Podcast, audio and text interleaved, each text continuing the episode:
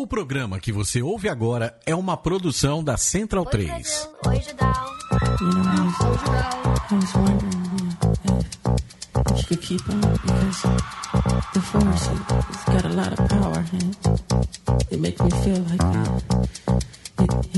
like Cardinho, que música a gente falou que, eu ia, que a gente ia colocar? Já lembrei, já carnaval. lembrei, já lembrei, não precisa falar. É, não no carnaval, botar, no é verdade, carnaval. é verdade, é verdade. Me veio, na hora veio. Cara, que maravilhoso, cara. Com a mu- Eu não vou falar com a música, mas é só pra, não, pra ser chato mesmo. Ah, Mas procurem no. Vai no Twitter, no arroba Ciro Hamming. É o cara do Brasil que deu certo. Ele fez uma festa de aniversário cujo tema foi o Ultra Gás. All Gás. Ele fez um bolo, que é um botijão de gás. Cara, coisa maravilhosa. É, é realmente o Brasil que deu certo isso aí. gênio. Esse é o Brasil que a gente vive, esse é o Brasil que a gente quer morar. E lá vamos nós para mais uma edição do Asterisco, o seu programa talk show podcast o que você quiser sobre cultura Pappers. Eu sou o Bob, estou aqui com o Renan Martins Hoverson. Olá. Olá.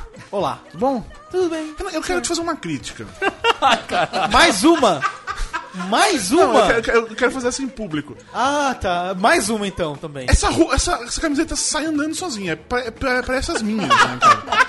Eu e você somos que nem a Mônica, né, Olha, cara? é- essa a gente aqui- tem o armário da Mônica. São, tipo, duas camisetas, três bermudas, fechou. Essa aqui tem uns 3, 4 meses, não tem tanto tempo assim, não. Tem umas que estão saindo uma- andando faz tempo. Mas já. esses Mas 3, 4 meses você já vê algumas dias, vezes, né? Mas, Pelo menos não é sempre do Homem de Ferro, né? É, pelo menos tem que ser da Marvel. Ah, entendi. Entendi. Desculpa, não Olha é da Marvel. olha lá, olha lá. Tiago Cardan. Hello! Thiago Alguém já chamou Tiago Cardan? Muitas vezes. Ele já não Legal, aguenta você- mais a piada. Você, Muitas você, vezes. você entra na brincadeira? No máximo eu posso imaginar que eu sou milionário, no caso. Cardan é nome de milionário? O Pierre Cardan.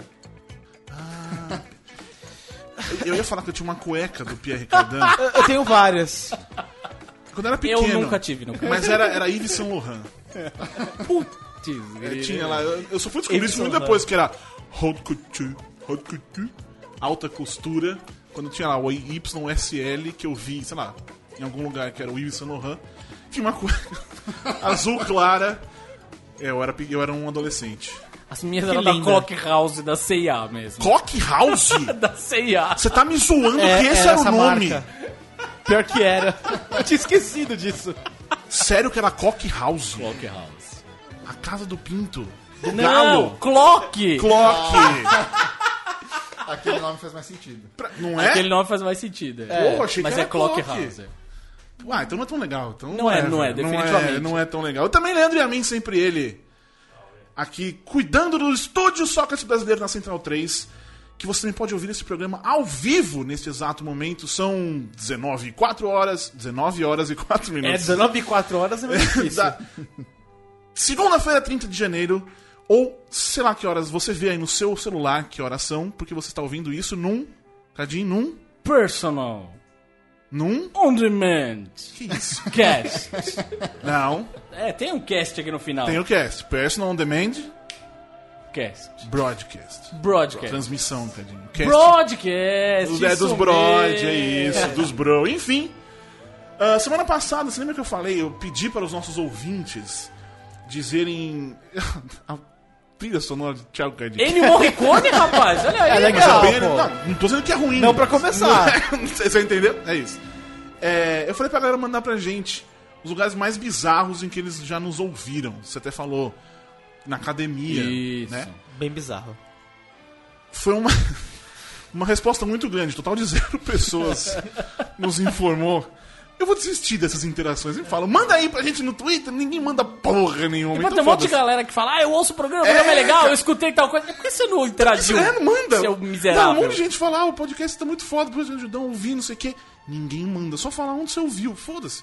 Não vou mais falar que a gente tá no Asterisco Show no Twitter. Asterisco Show no Asterisco. Até porque a gente não atualiza, né? A gente precisa um- contratar alguém que trabalha com isso, Cardinho. Quem que você conhece? Com alguém? asterisco show, no caso. Isso, só pra ficar tweetando no Asterisco Show.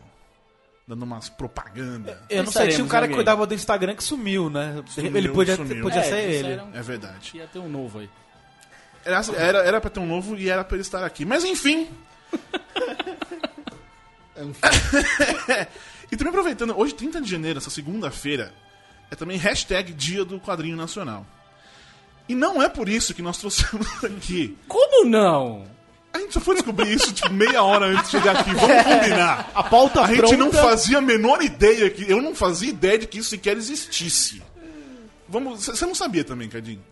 É, eu sei que existe o dia, mas pra lembrar qual é o dia É, do qual é o quadrinho dia? nacional, Eu lembro que existe, mas pff, que era hoje. Eu sempre esqueço. Sabe por que vocês não lembram? Ou porque todo dia é o dia do quadrinho nacional. Drop Mike. Eu, eu, eu, eu ia falar, antes de eu falar, cague no canho, canha, como, como que é? É canho. Cara, sabia. Eu, eu Tipo, co- como, como o Sadovski sempre gostou de brincar, como lasanha. Faz sentido? Faz sentido. Ele escreveu isso num, num- num livro de quadrinhos. Ele fez o, o- o prefácio. Eu pedi pra ele fazer. Ele me abre o prefácio. Canho, entre parênteses, se lê como lasanha. Como lasanha. Daí a pessoa fala Felipe Lasanha. E ninguém Felipe entende. como lasanha. Felipe como lasanha. Enfim, trouxemos aqui pra esse estúdio que tá. Eu tô. ah, Sério, esse ar-condicionado hoje ele tá fazendo muito, muito, muito importante. Felipe Canho. Fala como lasanha. O autor de Lost Kids, buscando Summer Camp. Summer Camp ou tem outra entonação também? Summer Camp.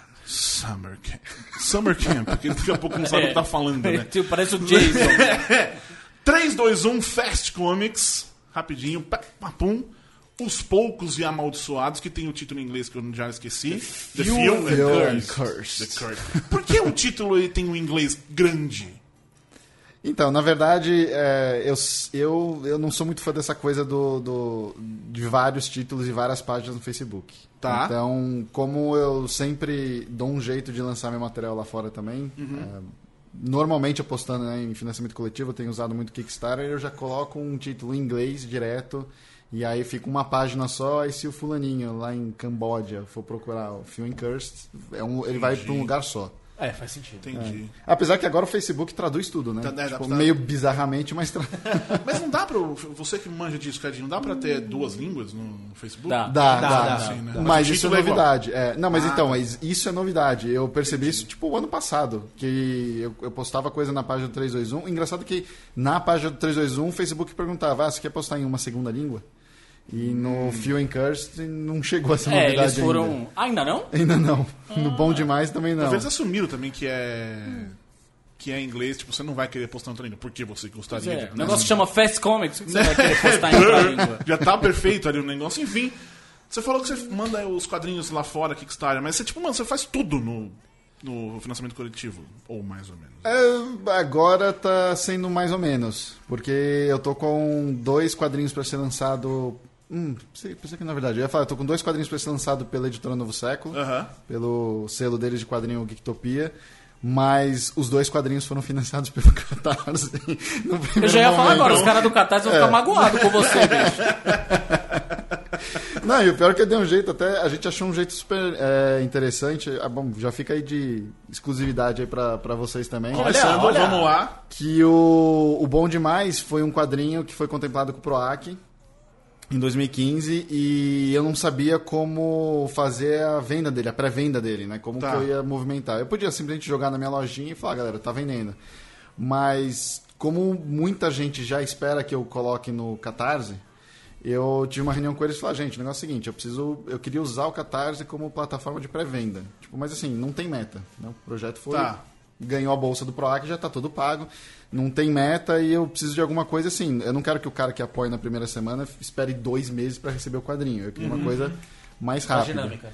E aí uma hora de conversa vem, conversa vai, a gente achou uma maneira da gente, a gente vai lançar o Bom Demais no Catarse dia 8 de fevereiro e a gente vai fazer em lotes. Então assim, o primeiro lote vai ficar no ar uma semana, sem meta nenhuma, tipo, vai entrar lá com, sei lá, 50 reais de meta, vai só porque precisa ter pelo sistema deles.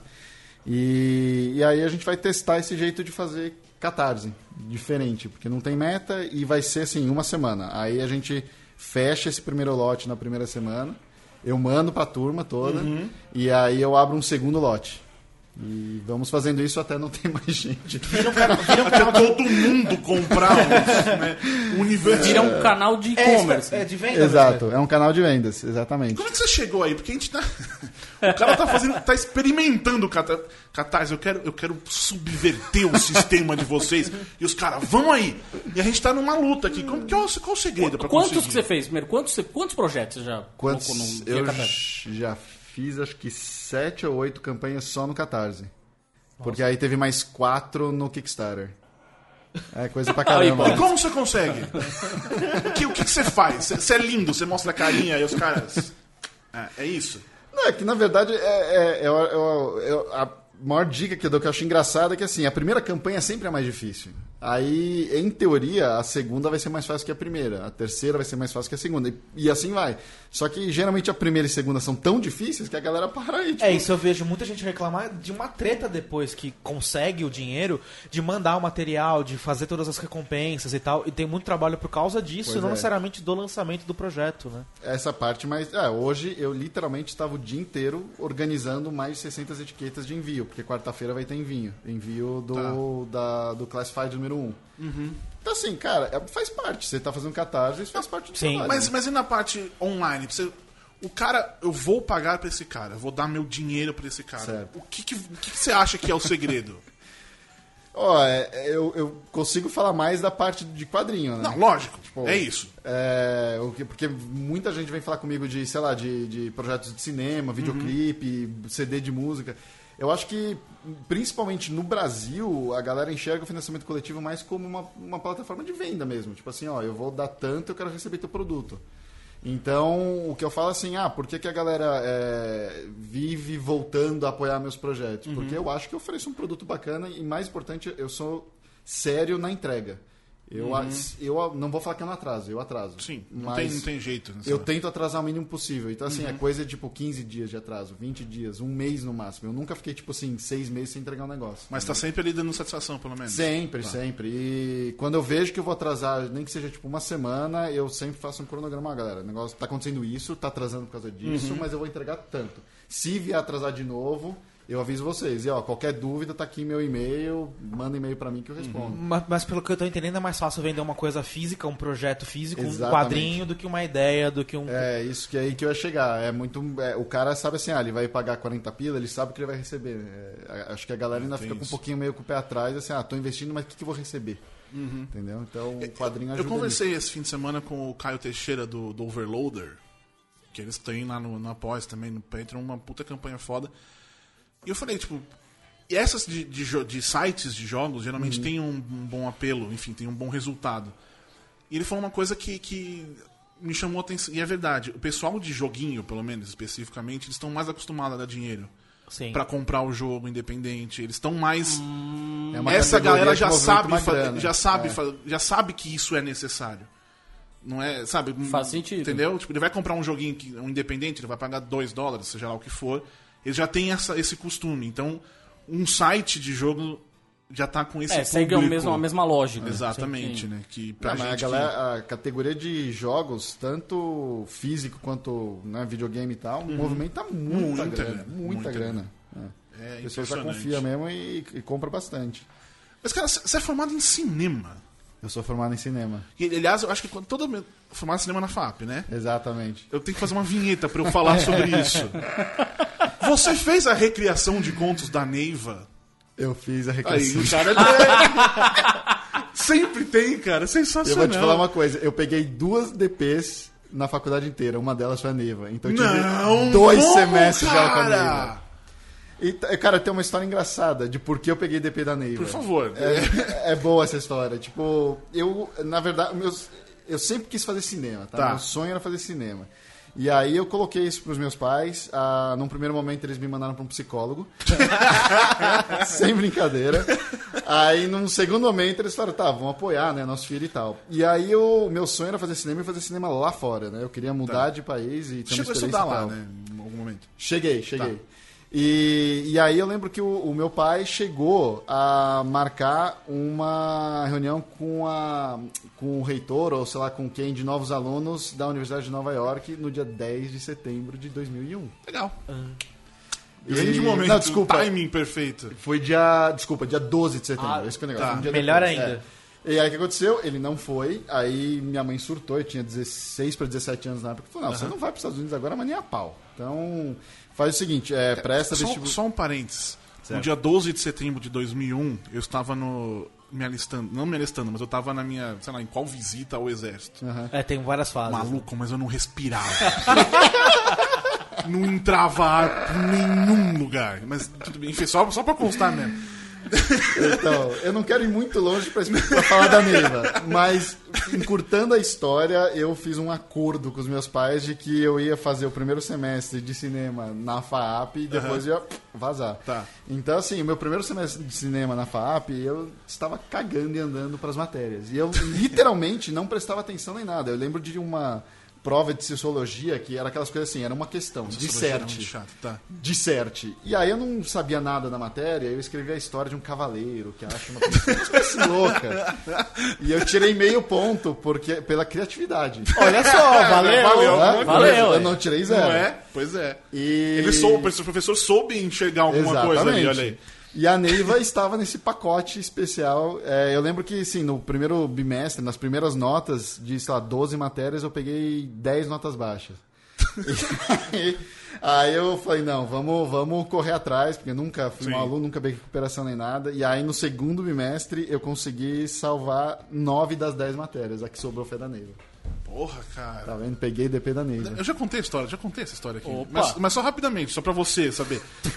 é, o da recriação de consonância, né? Eu fiz num fim de semana antes da entrega, porque a aula era segunda-feira. Certo? É, não lembro agora, enfim, mas eu peguei a história do, do que tinha. Ela tinha um ritmo da história muito parecido com o Bohemian Rhapsody. Que era o Alferes, acho que era coisa. Começava devagar, aí. E terminava depois. Entendi. Então o que eu fiz? Coloquei a música e fiz uma montagem de fotos de acordo com o que ia falando na história. Seguindo o ritmo do. do, do- fiz um flash, cara. Eu Tá. Fiz isso num, num coisa assim. Aí no dia da apresentação, o pessoal comprou papel alumínio pra forrar a sala, porque era o espelho. O espelho. E máquina de fumaça também, hein? É, o meu não chegou nisso, mas enfim, o ponto Não, é, o ponto é, eu ganhei um 10, mas ela falava tão bem do que eu fiz, e eu não faço a menor ideia do que, eu- do que ela tava falando que eu fiz. Por que fez isso? Olhou aquilo e eu. Isso aí, cara. Ganhei um 10 gostosão, mas sem muito. coisa. Mas enfim, então você quer dizer. Você é for- formado em cinema, mas Isso. trabalha com quadrinhos.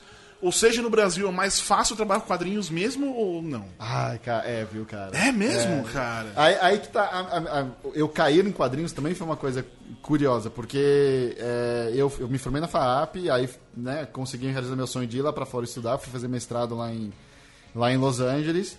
E, e aí eu, eu aprendi a escrever roteiro com o Lost Kids. Tá. Então eu comecei a desenvolver o, o Lost Kids é, dentro do mestrado. Eu tive dois anos de roteiro, desenvolvi lá dentro, aí comecei a disputar competições de roteiro. E aí eu levei para dois. Eu, eu, eu sempre fui meio workaholic, então eu estagiava em dois lugares é, diferentes. Eu estagiava de segunda a sábado. Tá. E, e aí, dois produtores que eu trabalhava, eu dei o roteiro pros dois, eles não se conheciam. Os dois falaram pra mim a mesma coisa. Falaram, meu, tá muito legal, bem melhor do que a gente esperava. e Só que assim, tipo, meu, imagina, você é um moleque brasileiro de 24 anos, imagina você chegar pro presidente da Paramount e assim, ó, eu tenho esse roteiro de 100 milhões de dólares, faz pra mim, por favor. Tá. E aí eles falaram, por que, que você não adapta pra quadrinho ou livro antes? E eu sempre gostei muito de quadrinho, sempre li muito quadrinho, e resolvi adaptar então o Lost Kids pra quadrinho. E aí foi acontecendo aos poucos isso, tipo, demorou um tempão, porque era um, meu, um roteiro de longa, acabou dando um quadrinho de 230 e poucas páginas, era uma paulada. E, e enquanto eu estava produzindo Lost Kids, eu voltei pro Brasil e comecei a tentar fazer cinema. Tanto que eu cheguei a rodar um, um longa-metragem em 2012 que eu tô tentando terminar. até Eu ia falar hoje. isso agora, tá parado até hoje esse longa, né? É, não tá parado, mas. Né? Tá dando Porra, devagar. mas o cara, o cara Começou em 2012. uma primeiro longa-metragem dele, Paola Oliveira. Paulo Pô, Oliveira. Oliveira. Porra, bicho, como você convenceu a mulher a fazer o filme? Ah, faz... são coisas da vida, cara. É, deve ser a mesma coisa que faz a galera pagar. Eu não sei o que é, mas deve ser a mesma coisa, deve ser Não, mas parecido. tem, tem uma história aí também. Eu vou te falar assim: é, é, um, o roteiro, E, e, e dois, é, eu fiz parceria com uma produtora chamada Eliane Ferreira, da Moraquita Filmes, e ela tinha acesso aos atores e atrizes globais. Mas o que eu achei interessante é, eu mandei e-mail pra Paola, primeiro, tipo, do nada, eu consegui o e-mail dela Oi, né? com uma amiga que trabalhava na Globo. Mandei, ó, tá aqui meu roteiro, escrevi um e-mail bacana e tal. E aí, quando a Eliane ligou pra, pra Mariana, que é a, a empresária da Paola, e falou com a Mariana e com a Paola, a Paola falou: Meu, eu recebi o e-mail dele, eu acho que ele escreve super bem. E ele não parecia um louco. Que bom.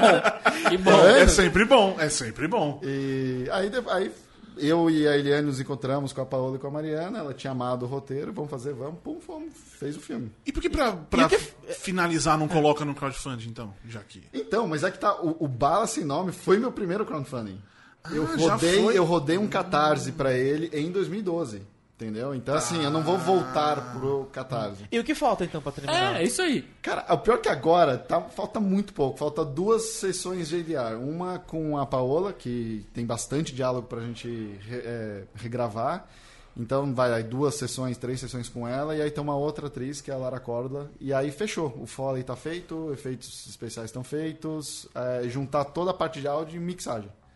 Então, Mas assim, é, mas- tá muito perto agora. Mas já tem planos de lançamento, tipo, quando finalizar, tipo, tem distribuidor, essas coisas, ou a- a- fechou o filme, vai pra essa fase? É, a gente tem tentado tocar essa fase há faz uns dois, três anos. Tá. Mas tudo que apareceu até agora foi meio torto, vai. Tá. Meio estranho. Eu não quero entrar em Não, detalhes. relaxa.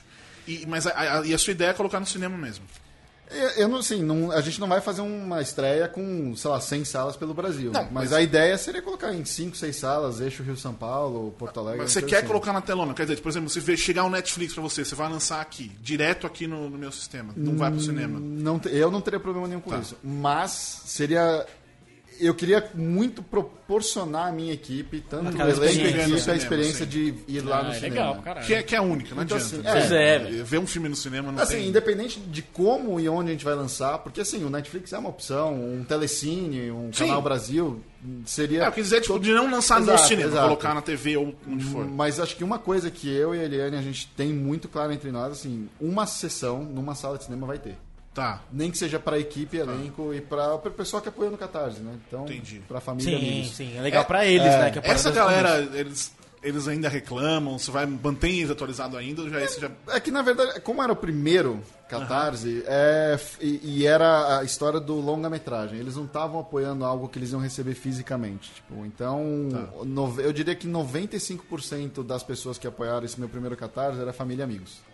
Tá. Então, eles Ó, naturalmente... família e amigos do Judeu, acompanham- estamos. É. Esse- é, fica esse recado aí. Minha mãe é assim, não apoia, É assim. verdade, Minha mãe é assim, não apoia. Então, então a galera não fica muito em cima porque eles sabem a luta que aí e aí de novo voltando para aquela pergunta, ah, é mais fácil fazer quadrinho no Brasil do que cinema? É, é muito mais fácil porque quadrinho é uma mídia que a o custo de produção dela é barata. Um longa-metragem, qualquer peidinha é 2 mil. qualquer coisinha que você faz é E mil. quadrinho também, se, você quiser, você manda digital, né? Exatamente. Você tem essa... Eu sempre sou a favor do digital. Eu Tá. prefiro... Não prefiro, mas é, prefiro digital, sim. Pronto, é Eu isso. prefiro digital. Eu falo, mas eu prefiro... Não, eu gosto de ter o, o negócio ali pra exibir, sabe? Ter o, ali na... Na minha prateleira. Eu Mas gosto dessa coisa. é mas é, eu, eu vou ler o digital muito mais fácil pra mim. Certo. Você pensa, quer dizer, quando você faz os seus quadrinhos, você põe lá no Catarse, onde for, é sempre no físico. Você não- nunca tem essa coisa, tipo, só pra eu escrever, só pra eu lançar um conteúdo. Tem, essa os, coisa. Tem, tem os dois. Tá, tá, beleza, mas não, não existe só, vou, quero contar uma história e vou lançar. Então, é que hoje é, o digital ainda não paga tão bem quanto o físico. Tá. Não adianta. Tá. É, eu, eu tenho muito que elogiar o trabalho do Social Comics, Uhum. Porque eles assim são corretíssimos na parte de distribuição de conteúdo, prestação de contas, Uhum. do suporte ao artista e tal, eles são perfeitos. Mas mesmo assim, não adianta. Tipo, enquanto lá é, você recebe a porcentagem de uma assinatura mensal do cara, tipo, o físico eu vendo é, a 20, 30 reais, sei lá quanto, entendeu? E tipo, aí... Tudo pra você, quase. né? É, tem os Ah, custos já tá de produção, pago, de é. gráfico e tudo, Tá. né? Mas, é, então assim, o que paga as contas é o físico. Mas assim, como você gosta de digital, é, eu coloco todos os meus quadrinhos no Social Comics, entendeu? Tá. E todo mundo que apoia os quadrinhos no, no, no Catarse recebe um PDF antes Isso é legal. também, entendeu? Então, assim, a pessoa tem que ler onde ela achar mais legal Sim. ler. Tipo, Sim. Onde for mais prático também. mais prático. eu, é. acho, eu, acho, eu acho importante, na verdade, essa coisa do digital. Teve. é, a gente fez uma matéria, não lembro qual que é. é, acho que era da, da, da Jordânia, não lembro. quem- enfim, não lembro quem, quem é que coisava. Coisava. É, mas era, to, era tipo uma página por mês que lançava. Você lembra disso? Ah, era da Germana. Germana. Sim, É, a- sim, ela fez a isso. Bordello. Isso, sim. Liz Bordello, exatamente. Isso, isso, isso. E aí, depois dessa pá- uma página por semana, que era no Blogger, você clica, próxima página, pá. Aí só tinha o físico. Cara, faz um PDFzinho. É, ajuda. Sabe? Eu quase fiz o PDF, PDF pra eu ler. Aham. Mas, tipo, é isso. Eu acho que nessa coisa. Eu acho que ajuda, no mínimo, a sua, história Sim. a ser lida. Eu, no mínimo. Eu lancei o 321 lá nos Estados Unidos no Tapastic, que é uma plataforma de, de, de quadrinhos né, online. Eu soltava páginas toda segunda, quarta e sexta. Então, um, por semana sai uma, uma história 321. E Ah. Deu resultado, foi mó legal. Mas Eu aí acho- eles organizam de um, de um jeito que você pode ler normalmente. Você Ah, pega o seu, pode. seu sim, iPad. Tá. Sim, sim. Aí fica- A própria plataforma te dá esse suporte. Aí o que aconteceu? No meio, eu, eu lancei, sei lá, meia temporada. Aí eu falei, ó, galera, agora tá no Kickstarter. Quem quiser ler físico, Uhum. Tá. Sim. vai lá e pronto. Que esse é um, é um- é um bom gancho, aliás, pra ajudar no, no É. Kickstarter essas coisas. Então, né? eu fiz por isso, exatamente. Até teve gente que veio me perguntar, pô, mas você vai disponibilizar de graça? Eu falei, não, mas não é de graça. O cara vai ler se ele quiser adquirir no Kickstarter. é óbvio. Até porque é muita difícil- gente faz isso. Ainda mais lá fora, que o teu nome não é tão conhecido, você conseguir convencer o cara a botar dinheiro se ele não leu nada, né? Ele, pelo menos ele leu o começo do projeto pra Sim, começar, sim. né? É, E sua pira com quadrinhos é autoral mesmo. Você não, é, não quer fazer coisas. quero. Você quer, tipo, se a Marvel chegar pra você. Você fe- fez alguma coisa, não fez? Eu fiz Planeta dos Macacos Planeta dos. Macacos, É, mas isso. foi uma história curta. Não, mas mesmo assim. foi- Mas é isso, é nesse uma franquia. pra- É, é. Foi bem legal. foi uma experiência legal, porque eu nunca tinha lidado com um editor Tá. e eu nunca tinha lidado com uma corporação. Porque tem uma história por Tem um trás dono, aí. né? Sim, É, então, opa. Sim. então foi muito louco, porque assim, o, o meu editor, ele, ele falou, ó, eu quero uma história assim, assim, assado. O que eu achei muito engraçado porque ele chegou até mim pelo Lost Kids. Tá. Então ele virou pra mim e falou assim, ó, eu quero uma história voltada mais pro público infanto-juvenil. Eu vi o que você fez com o Lost Kids, eu queria essa pegada. Eu falei, ah, tá bom, tipo, vamos fazer.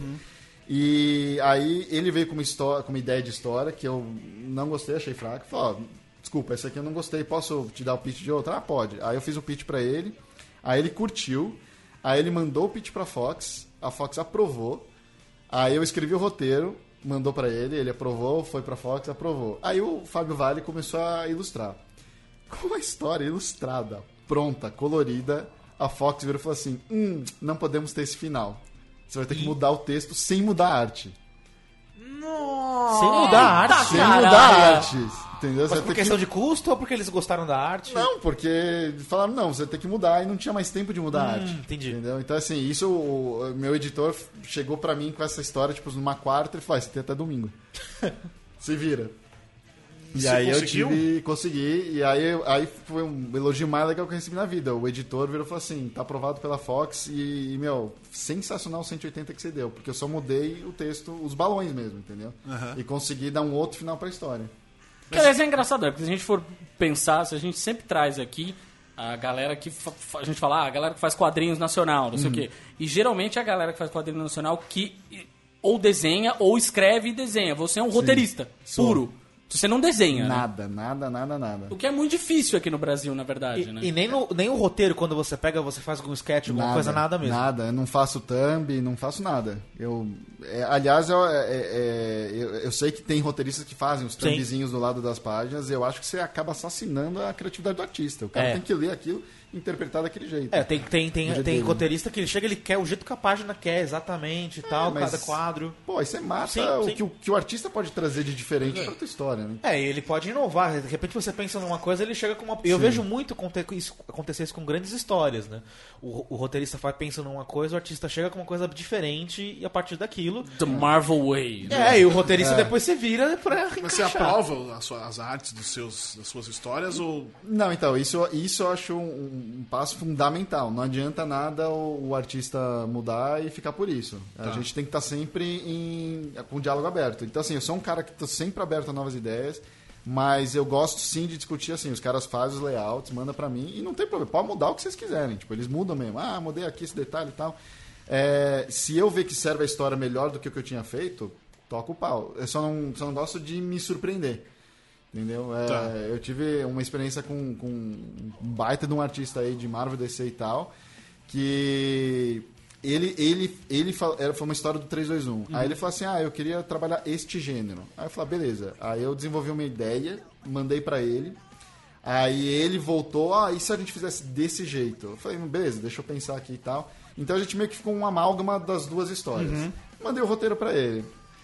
Aí ele não fez a, a etapa dos layouts. Ele me mandou as três páginas prontas e ele mudou, no- mudou um negócio assim grande.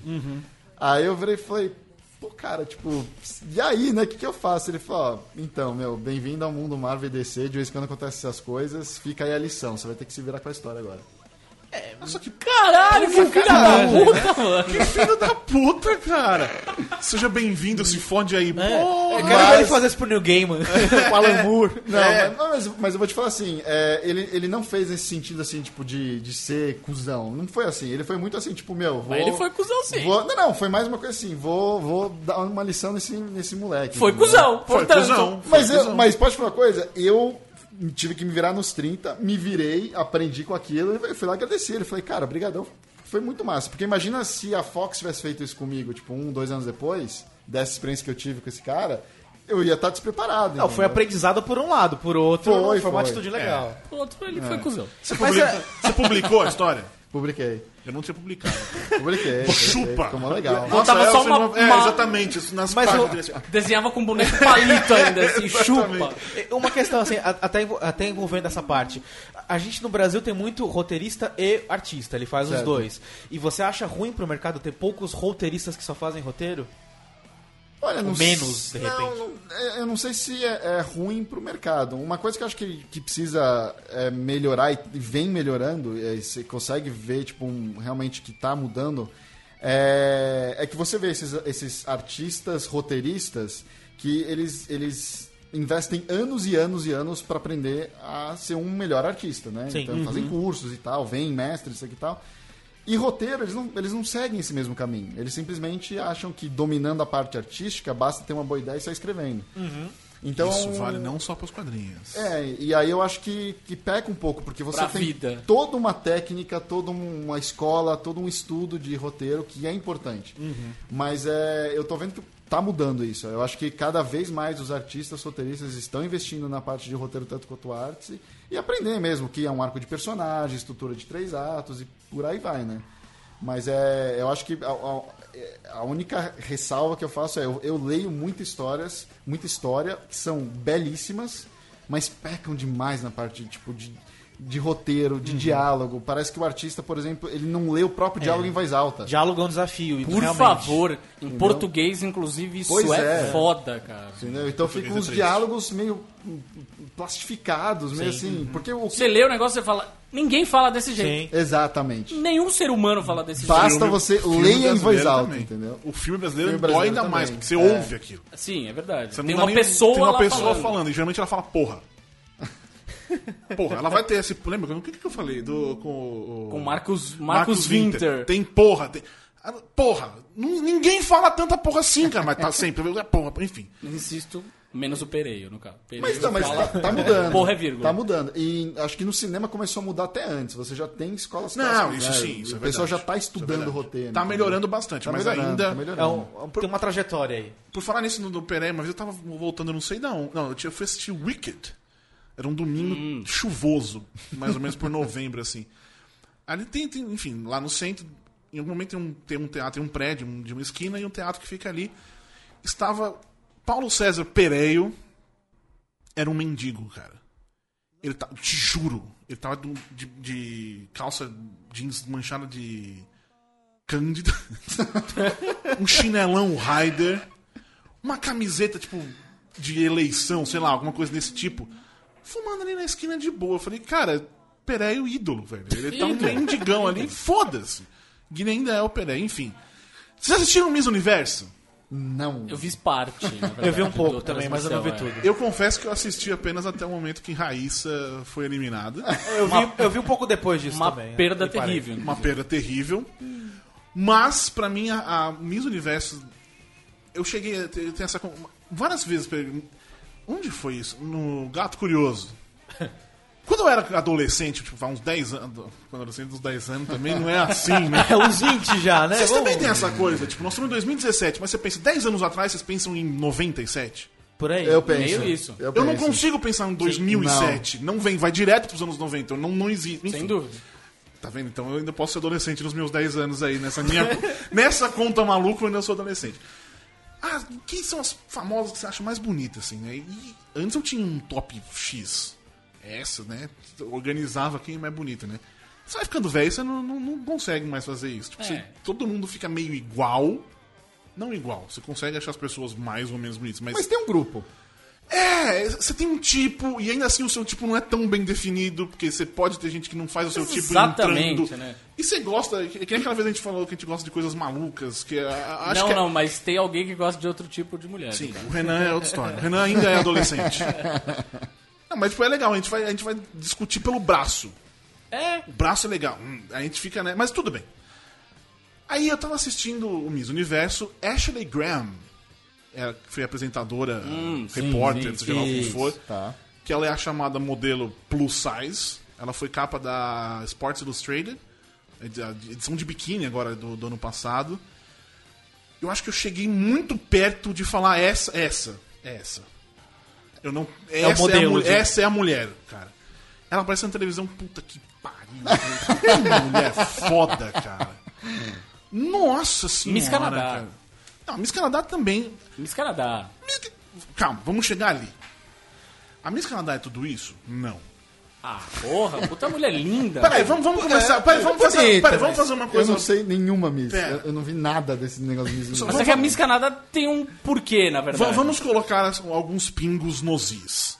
Nós estamos discutindo um, um curso, um coisa de Miss, que é absolutamente tudo isso que eu eu falei. de- Sim. A gente não tem um tipo, não consegue pensar no Miss, a gente tem isso. E é meio escroto, inclusive, mas. É meio escroto. Outra história. Fica pra uma outra discussão.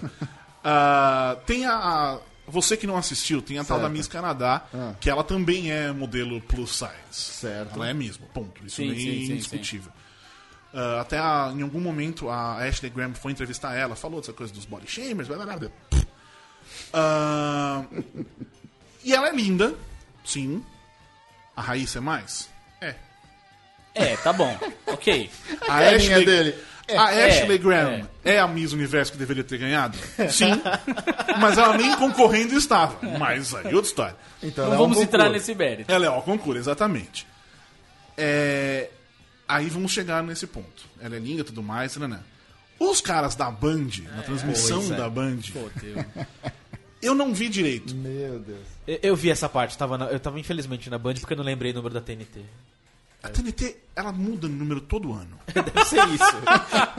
Porque todo ano você vê Oscar, essas coisas, nunca tá. Você nunca sabe o número exato da TNT. Sempre tem que, que bom, procurar. eu pensei que eu tava com Alzheimer. Não, o TNT e o Wii. São os dois canais, eles nunca estão no mesmo lugar. Você sempre tem que procurar. É Você só pra pode- você ficar procurando. Não, mas enfim. Ah, a primeira coisa que eu ouvi, e eu não, nem sabia, acho que nem foi exatamente pra, pra, pra Canadá. Era o cara do, do, do vestido uh, de terno de oncinha. Um cara com terno de oncinha falando isso. que tinha. Falando, usaria um terno de oncinha. Falando que tinha uma menina que tava as banhas caindo. Eu não sabia quem Isso era. é o, comentarista da Band. Da Band. Da um Band. terno de Ele era, um, ele era um estilista ou qualquer coisa assim. Eu não lembro o nome dele de Não, verdade. ele é esse especialista Whatever. em Miss, é, whatever. Rafael. blá. Não- também não vem ao caso citar. E aí foi essa e eu fiquei ali, tipo, ok, talvez não fosse o caso de você falar isso, né, minha amiga? Já, o- novamente, o concurso de Miss já é um meio escroto. Pois por é. natureza. E aí você manda uma dessas.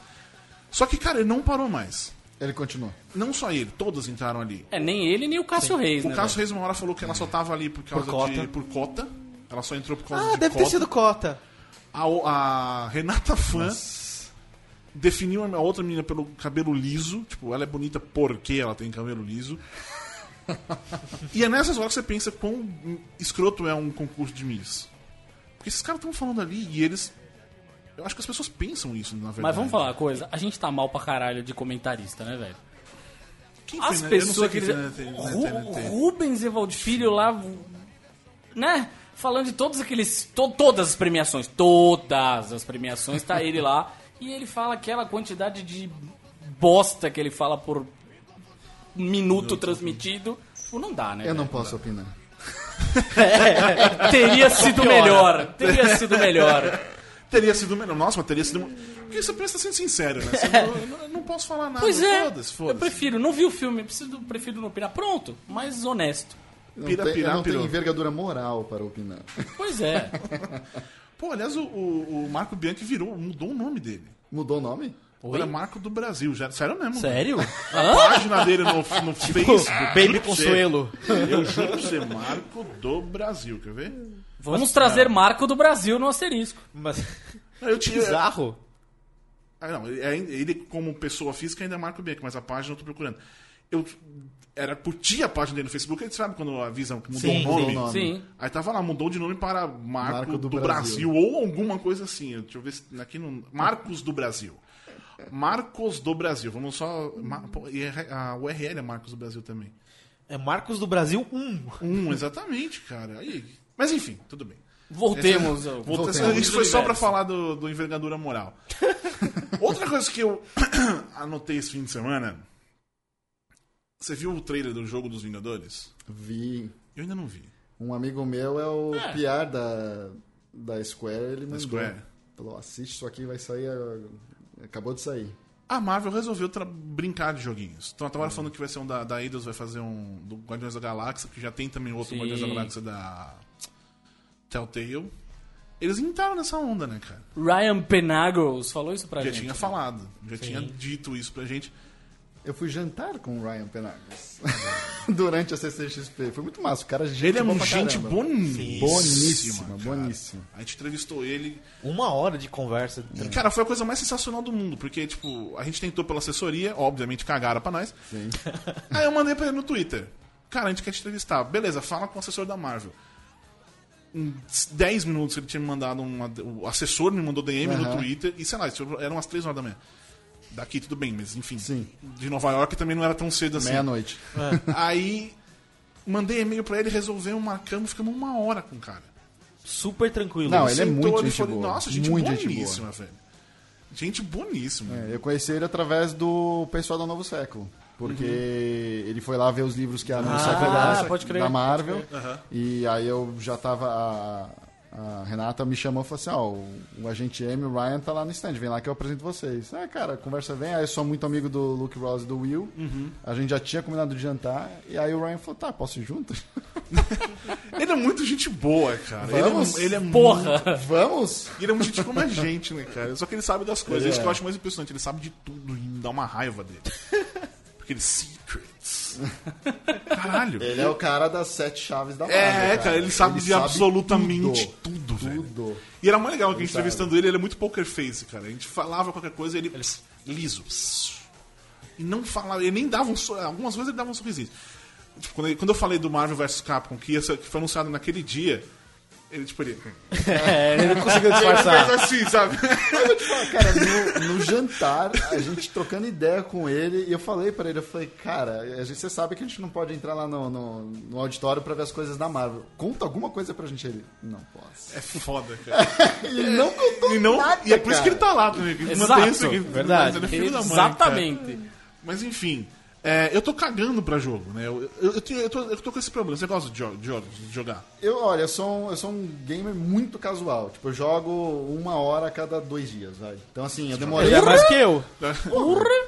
Mas é que tem gente que joga, assim, tipo, duas, três horas por dia. É, sim. até mais. Não, eu não faço. Eu demorei quase quatro meses pra acabar o Arkham Knight. Eu tô acabando ainda, falta as, as missãozinhas lá do charado. O resto eu já acabei. É, se também falta essas e tá lá, deletei. Meu, É, eu Ah, também lá. desencanei depois dessa.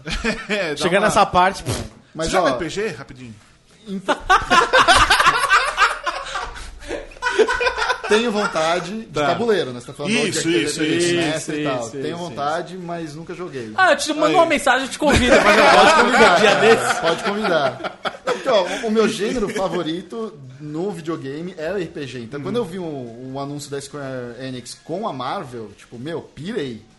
E esse, esse primeiro teaser aí é só o começo, não, é- não vai ser só um joguinho. Não vai ser só um jogo. Exatamente, vai ser um Ah, negócio sim. grande. É sim, grande. É, é isso que é foda, eles entraram nessa. Eu acho que agora é o grande momento, porque nessa entrevista com o Hyper Negos ele falou mesmo. Que antes era muito fazer joguinhos, foda-se. agora os caras estão investindo como ele falou, como se fossem os filmes. Sim. É porque E dá muito vai- dinheiro, vai- né, vai- cara? Dá mais dinheiro que filme até, né, cara? No A indústria dos videogames dá mais.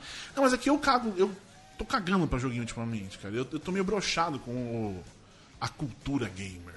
Então, eu nunca fiz parte da cultura gamer. Então, mas, mas você quer jogar online, por exemplo? Eu não jogo online. Exatamente. Eu, eu não jogo não por tenho- causa disso. Eu não tenho tempo de jogar, aí toda vez que eu tento jogar online, tem as criancinhas de 12, 13 anos que Só fazem isso da vida? Então, então fica chato jogar. Te eu não mata, você jogar. entra num joguinho de tiro, você nem. Não, você não Ah, respira. é, Ah, tu, toma headshot. Aí você. Aí, e se você tá, eu desligo também o, o fone, mas às vezes tá com fone você vê uma criancinha tipo. Mano, não, cara. dá. e isso se for contar também o que as meninas. Teve até a menina do, do Overwatch, Sim. de um, de um- pai, de um cara, que, da menina que Ah. jogava, tinha 12 anos, acho, ou menos. Ela ia jogar, além de começarem a matar ela, Aham. ficavam, tipo, molecada, tipo, mostra tetas, sei lá, Ah, alguma não, coisa, para. coisa do tipo, assim. Aham. Aí o pai dela postou numa comunidade do Facebook, no grupo, comunidade do Facebook, saudade Orkut. Postou no grupo, gente da idade dela pra jogar com ela, que não fosse isso, enfim, mas montaram, conseguiram. Ela, ela depois gravou um vídeo, ou escreveu um texto. Tipo, obrigado, gente, por me divertir, mas enfim. eu- Isso, é- a coisa de jogar online, esse que é foda. Tipo, eu gosto de Marvel, eu quero jogar, mas sabe, eu não, não entro nessa. Uou! Olha, jogo! Eu vou te falar, eu passei por uma esse fim de semana que, que, que me broxou de eu eventualmente comprar o jogo. Uhum. Porque esse fim de semana teve o beta daquele For Honor, da Ubisoft. Aí eu tenho esse amigo, um dos meus melhores amigos, ele é PR, aí ele pegou e falou, ó, galera, ba- vamos baixar e vamos todo mundo jogar. Fomos jogar. Sexta-feira fazer corujão. Começamos uma hora da manhã a jogar For Honor. Eu nunca tinha jogado na vida. O beta tinha sido lançado, sei lá, um, dois dias antes. Ou seja, a galera também tava começando a jogar. Só que, cara, eu entrava no multiplayer, eu não. 30 segundos eu morria, cara. É insuportável. Então, assim, era, foi, foi uma experiência chata pra mim. Eu entrava, pum, morria. Aí eu, aí o respawn, né? Eu revivia lá, vamos jogar de novo. Pum, Sai correndo, morria. pum, Te pum, brocha pum. no jogo, É, né? Brocha do jogo, tipo, foi, não, vou, não vou, não vou comprar. Que nem eu Sinto muito com, com os. Call of Duty. Eu, eu jogo. Todo mundo, tipo, ah, foda-se a história. Eu não, eu, eu gosto da Pô, campanha. a história é legal. Porque é a única coisa que eu gosto. No fim, porque eu não vou jogar online, sacou? Então eu me preocupo demais com a história, que costuma ser uma bosta, mas os dois últimos jogos até que, que deu uma melhorada. Eu queria falar, eu também, eu, essa notícia saiu na, na sexta-feira. Eu queria escrever um texto, mas enfim, não, não, não, não era possível. Que a, a Eleven do Stranger Things. Aliás, Stranger Things. ganhou, o elenco ganhou SAG o Awards. Screen Actors Guild Awards. E eles ganham PGA Awards também. Producers eu entendo. Mas o elenco não, né, gente? São quatro crianças Eles ali. ganharam, na verdade, por causa das crianças Exatamente. e não necessariamente É, acham que as crianças são É boas. isso, é mas que não elas porque são carismáticas. São carismáticas. Sim, é sim. Funcionou, não é um é, bom funcionou, elenco, não é funcionou. um elenco. Porra, cara, não. Sabe, são, são crianças, são crianças carismáticas, que não é também difícil encontrar uma criança carismática. Você consegue, você pega quatro, tudo bem, elas funcionam juntos, eu entendo tudo isso.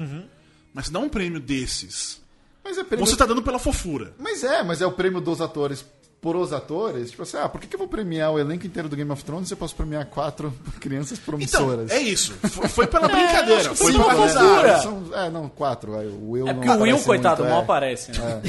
Até porque eles fora da câmera eles são aquilo mesmo que tá na câmera, só gravou. É, São só aquilo, foi rodando exatamente. aquilo. Não são atores. Apesar que a, a garotinha Bobby Millie Brown, Millie Bobby Brown lá, ela é boa, porque ela não é, Ela é o boa. que foi o papel dela no. E aí, aí no- é uma série. coisa que me É. incomoda demais.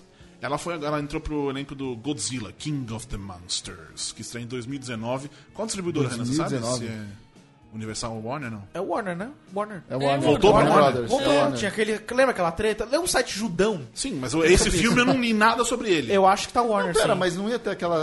É, King É, o mesmo universo, Godzilla, é o universo né? compartilhado, é isso Por, aí. por isso que foi pra Warner. Eu acho que Então, foi não, isso. mas pera, o King Kong é da Universal. É da Universal? Ih, mas essa rolou uma, uma história aí, na entendeu? verdade. É, rolou uma Entendi. treta. Pois é. Tá, mas Bom, enfim. Godzilla Warner, King Kong Universal e rolou um casamento. É, que Estão agora esse, esse Kong aí. da King of Cool é da, da, da Warner. Enfim, Ah, da Warner? É, da Warner. é, então, eu acho que foi tudo pra Warner. Ah, É, é uma treta, por isso que eu perguntei pro Renan, porque ele deveria Mas é- saber, mas ele é falou um "Vai, Mas universo vai, eu compartilhado. afirmei, foi tudo pra Warner. Entendi. entendi. Ah, isso só pra constar, em 2019 ela vai ter 13 anos, mais ou menos. Ah, já vai ter uns 13? 16 pra 17. É, por aí. mais que isso, né? Não, mas é, é, aliás, eu fiquei pensando como é que eles vão gravar, porque ela vai crescer, tipo, em um, seis meses, ela vai virar outra pessoa.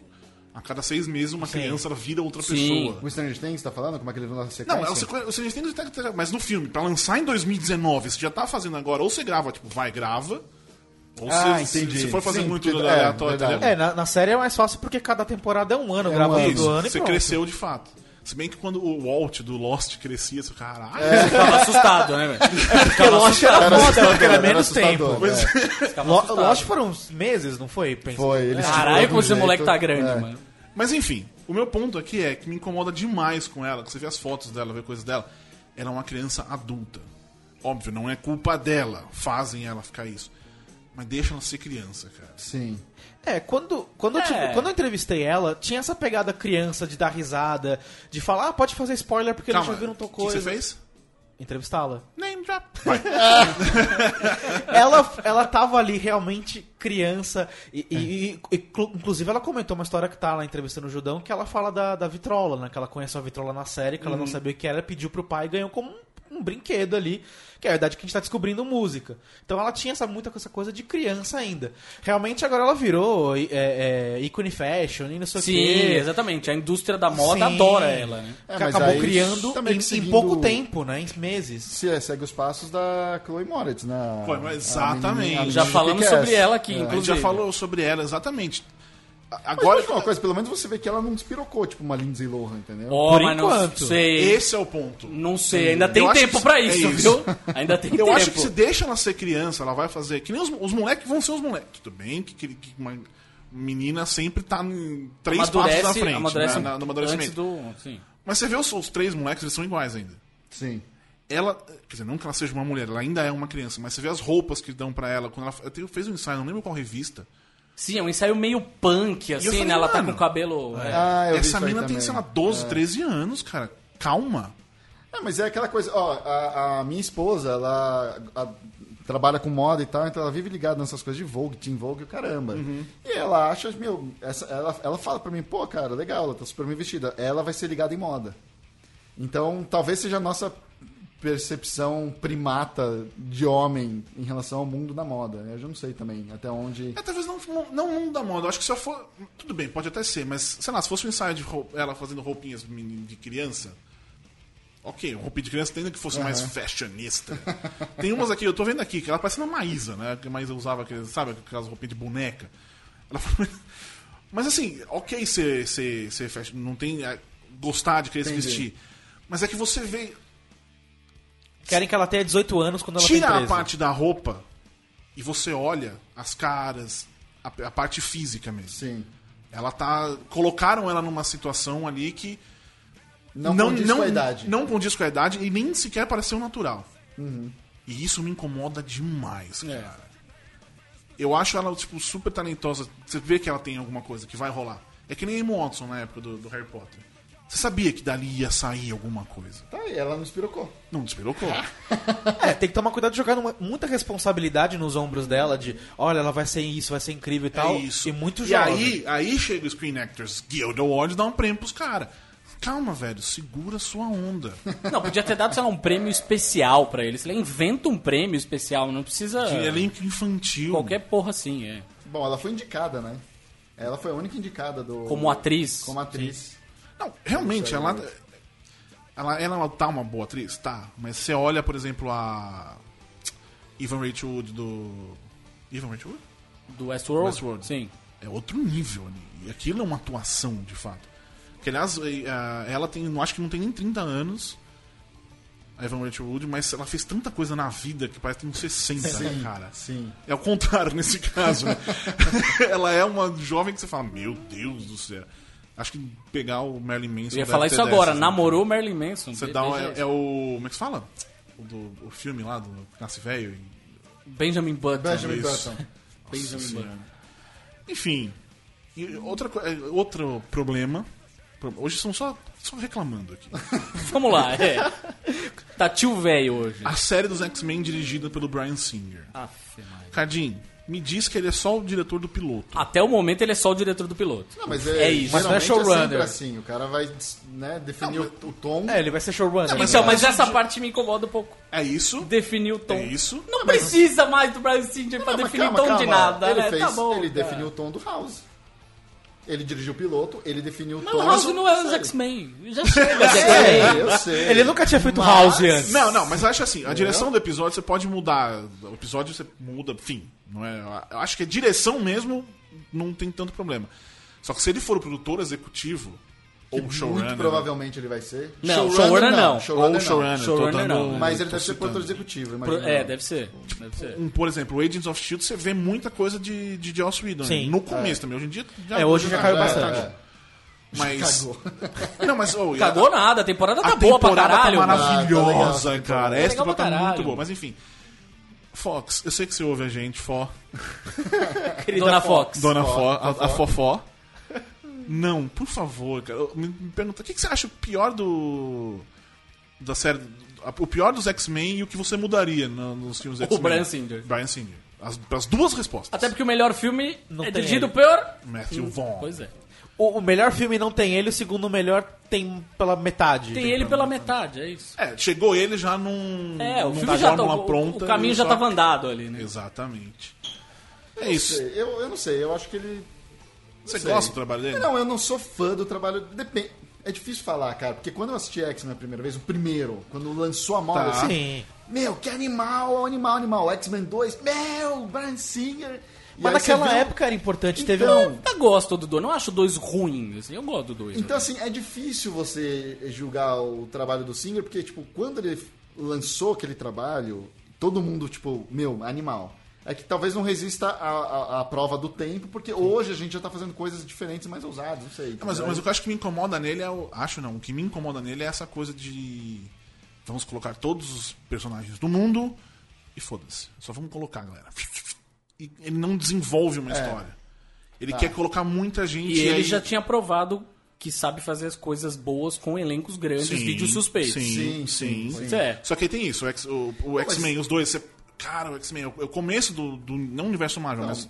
Mas talvez, né? talvez numa série que você tem mais espaço para ter elencos maiores, a coisa talvez role. Vamos ver. Aliás, estão falando que, do- que o Legion é do caralho. É, eu soube É, coisas eu boas li também. coisas Tô boas falando também. muito. Isso aí é agora dia 9 no Brasil. É verdade, vai passar no FX, né? Mas enfim, chegamos ao fim de mais um asterisco. Felipe Canho, que fala como lazer. Brigadíssimo pela presença, velho. Cara, eu que agradeço mesmo o convite, foi muito divertido. Não sabia que tocaríamos em assuntos tão profundos. A gente, como Miss Miss Universo, olha só, amigo, né? a gente é, aqui é assim que funciona. Cara, volte mais vezes quando você quiser lançar alguma coisa ou só quiser vir dar uma risada aí, você fala com a gente, você Fechado. vem. É... Você que nos ouviu. Que música é essa, Cadinho? Eu já nem lembro mais. Pô. Como assim? Quem é? Eagles. Ah, sim, sim. Tequila Sunrise. Tequila Sunrise. Que combinou, porque hoje começamos a gravar este programa com um Double Rainbow. Double Rainbow. Um arco-íris na tarinha? Não, não. Porque ele vai sol, pô. Agora Mas sei. só o arco-íris. Desculpa, desculpa. Foi um arco-íris. É, mas enfim, você que ouviu a gente, segue lá no Asterisco Show ou no Judão com BR. Sempre vai no judão.com.br também no, no site. Suas redes sociais, Felipe. É, Facebook, só procurar por Felipe Canho, C-A-G-N-O. Como lasanha. né? E também, se alguém tiver interesse aí de procurar meus quadrinhos, eu tenho minha lojinha virtual, que é loja-timberwolf.com.br. Tá. E por último, me procurem no Catarse, dia 8 de fevereiro, para o lançamento do Bom Demais. Olha aí. Bom demais. É bom demais. É bom demais. Ah, eu quero carnaval logo, mano. Eu quero ficar meio louco. Eu tô, eu tô precisando, cara. Tá foda, galera. Tá, tá, tá bem foda. Mas enfim, é isso. É, já falei pra seguir a gente, tananã, tudo bem, né? Tá tudo Sigam a gente. O Felipe tá falando aqui, inclusive, pra vocês que apoiaram as obras dele, apoiaram o Judão também. Isso, eu é verdade, exatamente. é falei Eu votei. Eu vou colocar a foto dele pra ver se é isso que, que é isso. Se isso adianta. Vai Vou- bombar. Vou fazer um momento puxação sardinha, então. Porque Vai. O Judão, pra mim, é o melhor e o mais legal site de cultura geek pop no Brasil. Isso aí eu não Nós tenho vamos ter que fazer um coach disso. papas na língua pra falar isso. Vamos tipo coisa, colocar cara. isso pra, pra ver se. Nossa, eu, te- eu pago uma cerveja se rolar. Posso... Se tiver um, um não, não, assinante. mas eu quero fazer uma justiça agora. Vai. Agora vai vir, agora vem vir a minha reclamação. Por não favor, por favor. Porque pra mim, um dos principais problemas do quadrinho nacional hoje é cobertura da mídia. Tá. Porque o, o quadrinho nacional está crescendo e já tem coisas muito relevantes. Uhum. Então você não precisa ficar buscando coisa da Marvel e DC com um brasileiro envolvido para noticiar Sim. o mercado brasileiro. E o Judão, até no, no meu primeiro trabalho, no Lost Kids, o Thiago foi lá, me ajudou, botou uma nota lá e desde então ajudou com Pétalas do Gustavo Borges e da Cris, os meus outros trabalhos. Então, assim, o, o espaço do quadrinho nacional sempre esteve presente no Judão. e Isso é mérito de nota. Então, muito obrigado, gente. Renan, você anotou tudo isso aí, porque a gente vai Tá ter... gravado, vai- tá gravado. não, sério, valeu mesmo, cara. A gente, não, mas é, acho importante mesmo fazer do quadrinho. A gente acha a cultura. A gente tá muito aqui. A nossa vontade mesmo é a cultura pop brasileira. sabe? Muito. Eu acho que Muito. a gente tá. A gente tem meio. um- Nunca falamos sobre isso especificamente, mas é meio uma nossa missão, assim, sabe? Que a gente quer que a galera, todo mundo, inclusive a gente. Sim, não, Sabe, e vai ter todo coisas. mundo vamos aí, ó, né? vai ter coisas muito legais daqui pra frente. Eu acho que a- o- algumas coisas começam no quadrinho, mas não vão parar aí. Entendeu? Eu Acho que um dos exemplos. Olha o cara dando as achei- pistas aí, ó. Olha aí. Não, não, Olha não, aí, não, olha aí. não. Eu vou dar Amanhã uma de... tá no Catarse. Não, já. não, não. Vou dar uma de Ryan agora. Eu não vou falar nada. Mas eu ia falar, uma das coisas que eu achei legal foi ver, por exemplo, a, a Paris Filmes e a Downtown Filmes apostando no Doutrinador. É uma HQ brasileira Sim, que sim. vai ir para as telas de cinema aí com a direção do Afonso Poiar. Vamos ver o que acontece. Porque a Paris Filmes, quando resolve É. fazer filme, dá um medo. Internet o filme! Eu fico é louco. Mas enfim, é isso, gente. Semana que vem a gente volta aí com o Leandro Leal. Aquele beijo. Tchau. Tchau. Tchau.